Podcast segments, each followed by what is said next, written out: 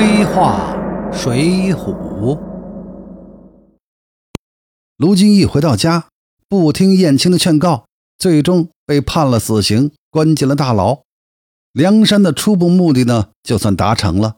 之后就花大把的银子保了卢俊义一条命下来，最终判了个充军发配沙门岛。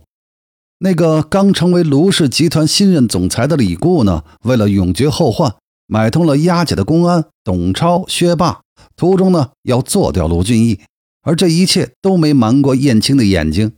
小乙哥偷偷尾随，暗中保护自己的老板。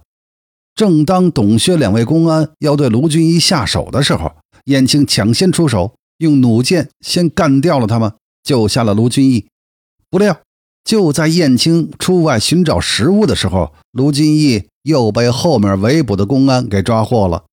无奈之下，燕青只能向梁山寻求保护和营救卢俊义的机会，从而走上了黑道这条不归路。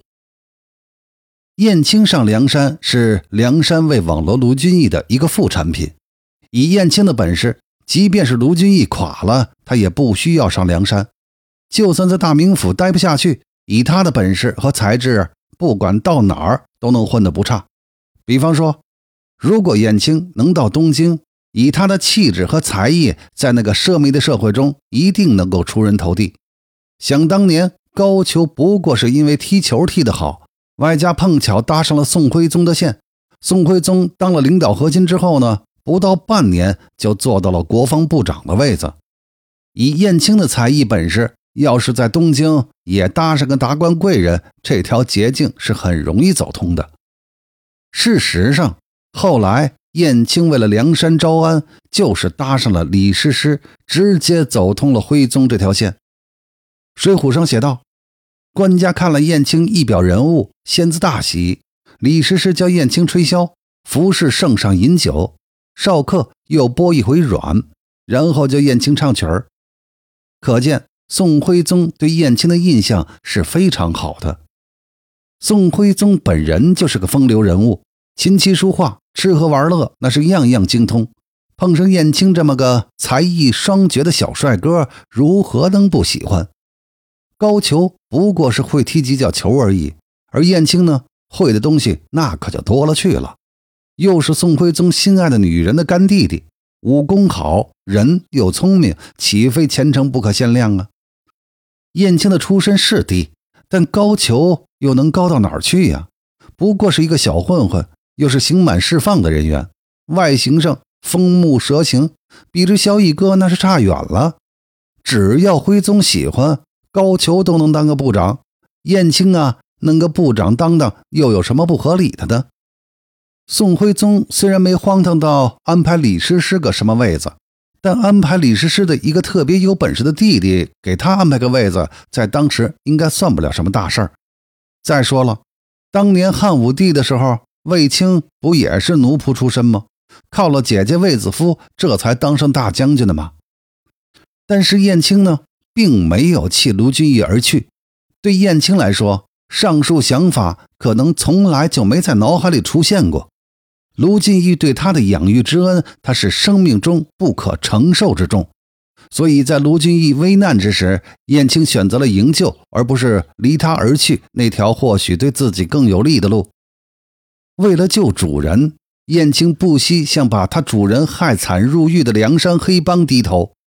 燕青已经杀了董薛两公安，犯了命案，现在唯一能救卢俊义的，也就只有梁山组织了。从这件事发生之前，燕青对梁山的评价：强人、歹人。可以看出，燕青对梁山原本是毫无好感的。而现在呢，对燕青来说，上梁山求梁山这伙强人、歹人出手相救，却是此时唯一的选择。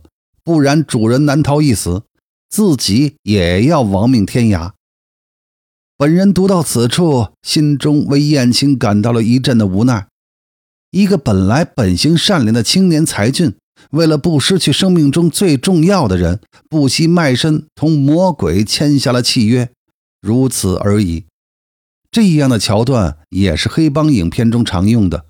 当一个好人的亲近之人，如父母、爱妻、孩子或好友的生命受到威胁的时候，在无路可走的情况下，他多半会拿自己来同任何可以提供帮助的人做交易，哪怕交易对象是黑势力，哪怕他们知道这是饮鸩止渴。燕青上梁山很晚，当时已经有将近九十多条好汉了。但燕青的才干使他成为梁山后期最为出彩的人物。梁山二打大名府，救出卢俊义之后，燕青跟随卢俊义参与了曾头市之战。宋江、吴用为了防止卢俊义凑巧杀了史文恭，特意安排卢俊义和燕青在小路埋伏，特意不给卢俊义杀史文恭的机会。不料。梁山五路大军合围，还是让史文恭走脱，偏偏就走了卢俊义埋伏的小道。在燕青的帮助下，卢俊义这才得以生擒了史文恭，为梁山报了大仇，也为卢俊义在梁山上确立了二哥的地位。后来梁山打东昌府，在张青连打梁山十五将，梁山灰头土脸的时候。燕青弩箭立功，将张清副将丁德森给擒获，为梁山后来擒获张清扫除了障碍。战场上的功劳对燕青来说并不是主要的。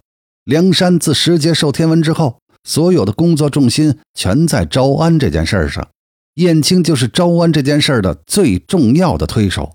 可以说，没有这位小乙哥，就不可能有梁山组织成功招安这件事儿。他在这件事上所表现出来的秘密工作能力和外交才干，可以说整个梁山无出其右。